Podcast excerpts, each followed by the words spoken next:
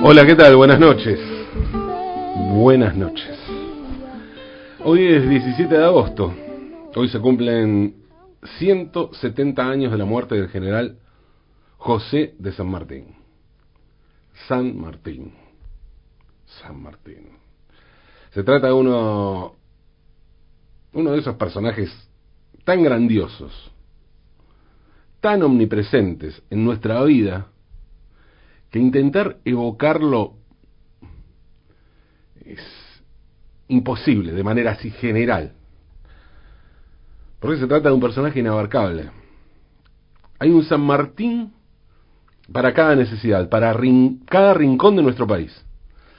Hay un San Martín de la infancia, cruzando la cordillera de los Andes con la frente en alto, con su caballo blanco, su capa del viento. Y hay también un San Martín de la adultez, de nuestra adultez, diría yo de, del fin de la infancia y del fin de la inocencia. Un San Martín que cruza la cordillera, pero a lomo de mula, descompuesto, volando de fiebre. A diferencia de Papá Noel o de los Reyes Magos, que un día dejan de existir, San Martín sigue existiendo pero de un modo distinto al que existía en nuestra vida en nuestra memoria cuando compartía el Olimpo de los grandes héroes junto al gordo del trineo y los tres monarcas de los camellos.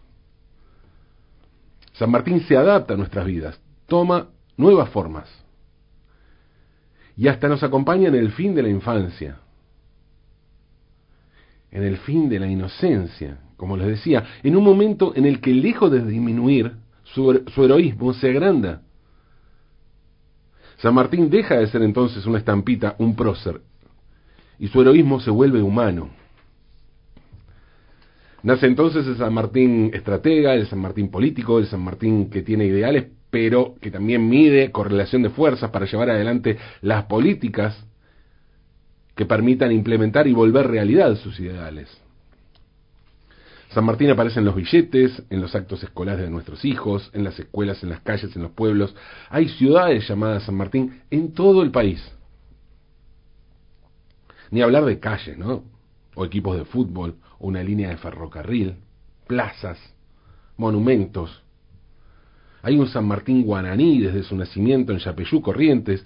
Hay también un, San Martín español, como su padre y su madre, nacidos en la península ibérica precisamente en Palencia, en el antiguo reino de León. Su padre fue funcionario de la corona española como gobernador virreinal. Hay también, hay también un San Martín cuyano, lógicamente. El cruce de los Andes lo ató para siempre a ese territorio eminentemente sanmartiniano. Y hay un San Martín porteño, porque así somos los porteños, propensos a apropiarnos de todo lo bueno. Pero hay también un San Martín francés, francés como Gardel, como su muerte el 17 de agosto de 1850 en Boulogne-sur-Mer, bien, al norte de Francia, frente al Canal de la Mancha, cerca de Inglaterra, que está del otro lado del mar, del mar obviamente, y de la frontera con Bélgica. La multiplicación de San Martínez hizo que se diluyeran otros San Martínez que no tienen que ver con el general San Martín. Obviamente en la ciudad de Buenos Aires hay una calle San Martín, pero eso no es suficiente. Entonces hay también una avenida San Martín. Sí, también hay un teatro San Martín, el complejo teatral más importante de la ciudad, pero eso es otra historia. Estábamos en las calles.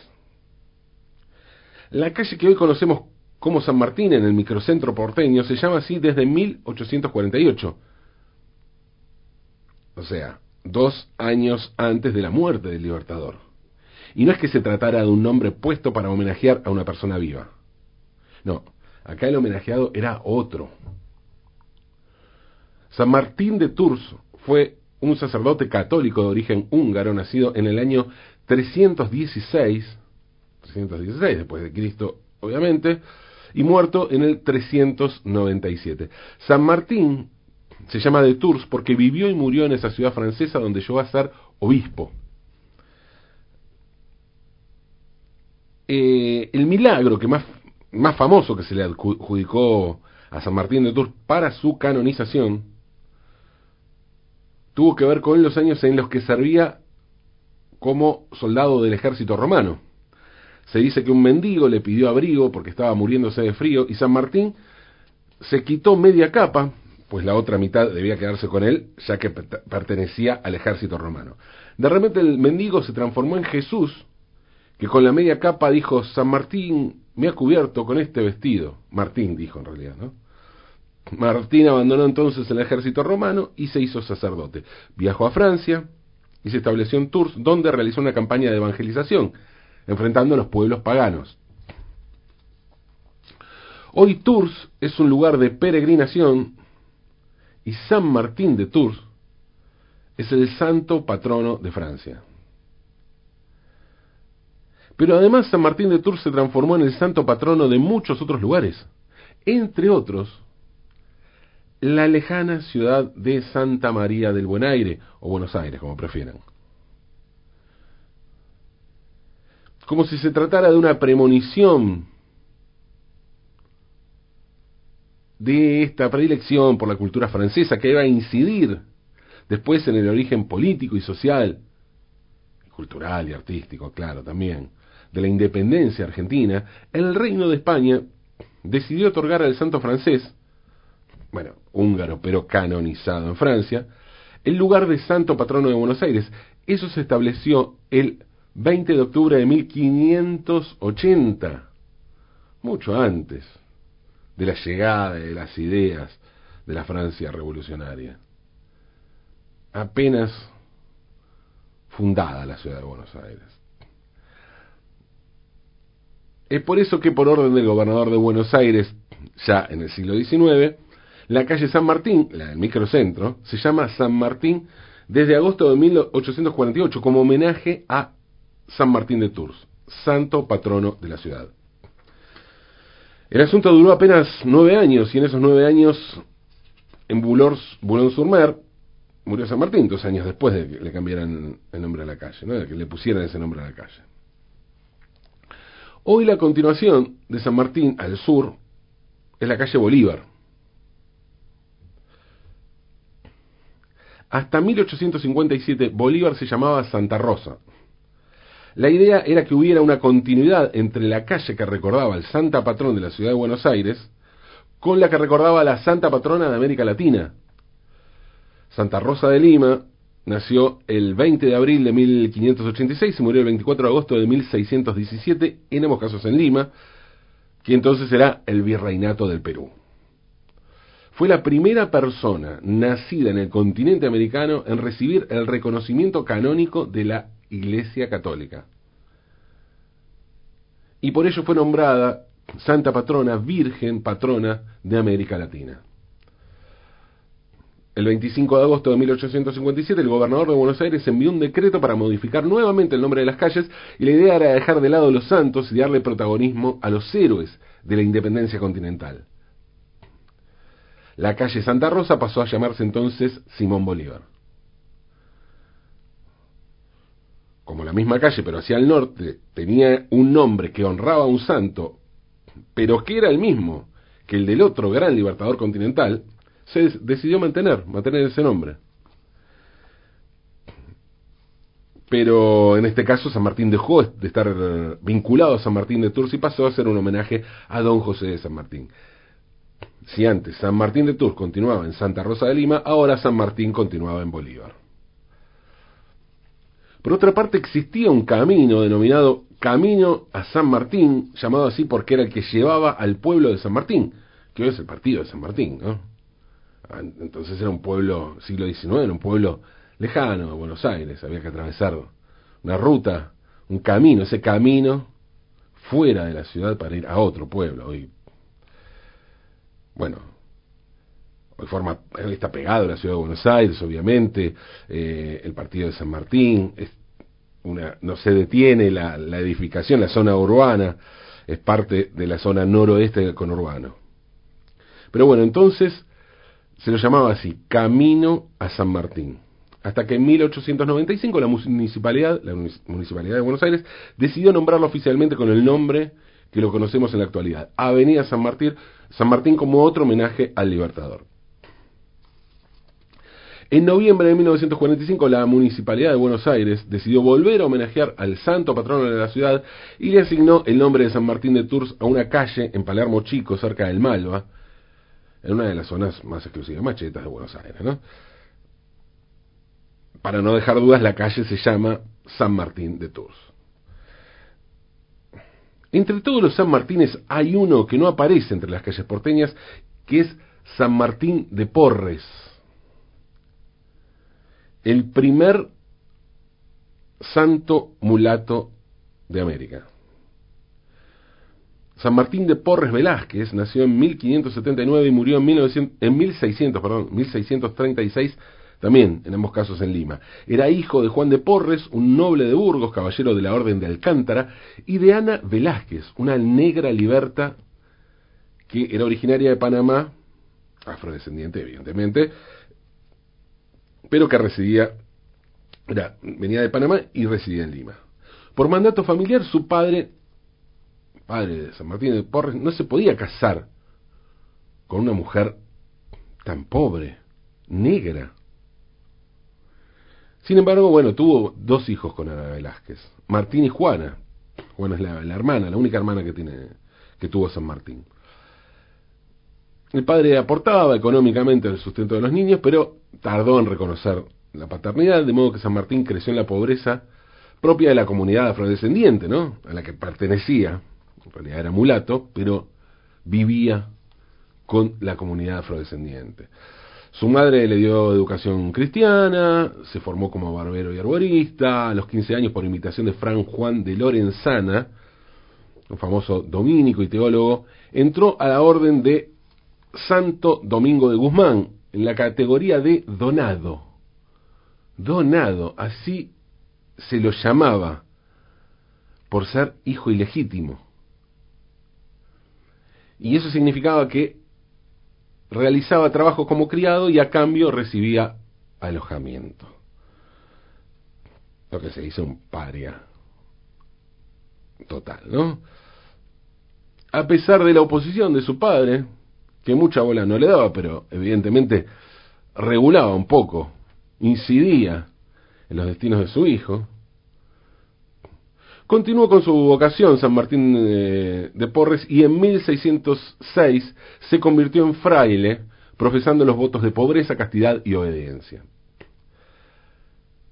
El tipo era tan humilde, tan humilde, que en un momento en el que el, en el convento tuvo unos graves apuros económicos, ¿no? la, pasó mal, debían una guita, y el párroco se vio en la necesidad de vender algunos objetos de valor, Martín se ofreció a ser vendido como esclavo para saldar la deuda.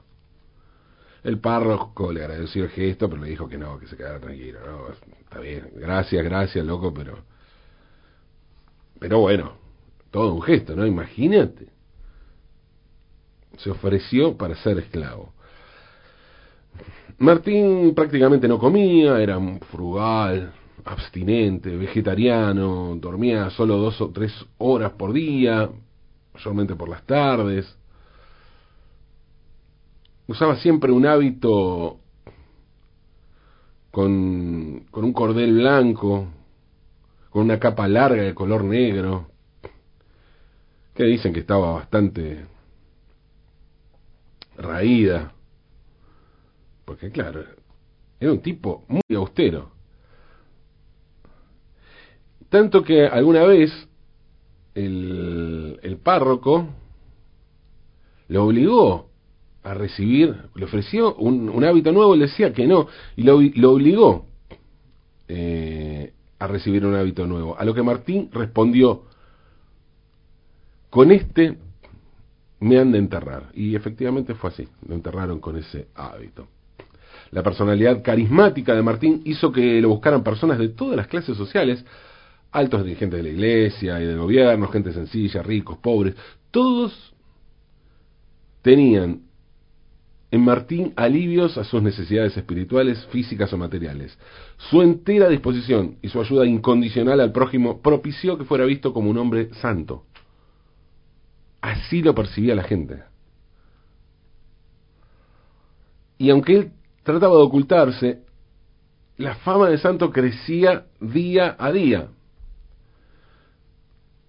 Fueron varias las familias de Lima que recibieron ayuda de San Martín de Porres de alguna forma o de otra. Y también muchos enfermos lo primero que pedían cuando se sentían graves eran cuando se sentían graves era que venga el santo hermano Martín, eso pedían.